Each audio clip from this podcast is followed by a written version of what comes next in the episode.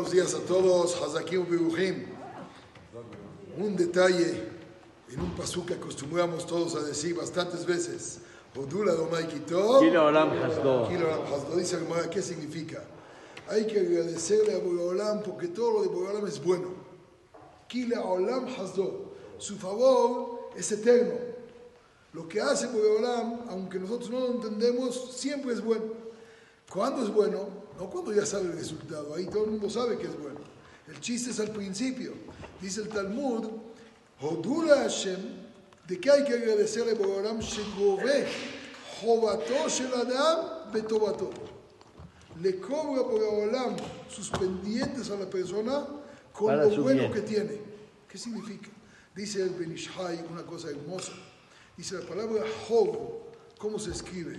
Het, Vav, Bet. ¿Cuánto suman? Het 8, Vav 6, 14. 14, Bet 2, 16. 16. Bet Tov a Tov. ¿Cuánto suma la palabra Tov? Tet. 16. Tet 9, Vav 6, B2, 17, uno más. Dice, ¿cuándo se convierte todo en Tov? Odu la Hashem. Aumentale uno a todos tus problemas. Cada vez que ves algún tema que te sale en la vida, pon al patrón ahí adentro. ¿Cuánto suma?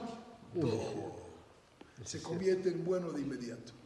Y esa es la clásica frase que decimos, Gamzu. ¿Qué significa? En ese momento lo transformas en bien. Afilo que no se ve bien, pero metes a Boreolam, cuando metes a papá en todo, todo lo que hace papá es Letová. Por eso decimos, Hudula Donai, Quito. Mete a Boreolam en tu vida, Veakol y Yetov. Esperemos, Vedat Shem Yitbaraj, que escuchemos todo lo bueno, Amén. Que Boreolam siempre nos haga escuchar Amén. pronto en nuestros días. Amén de amén. Muy buen día para todos.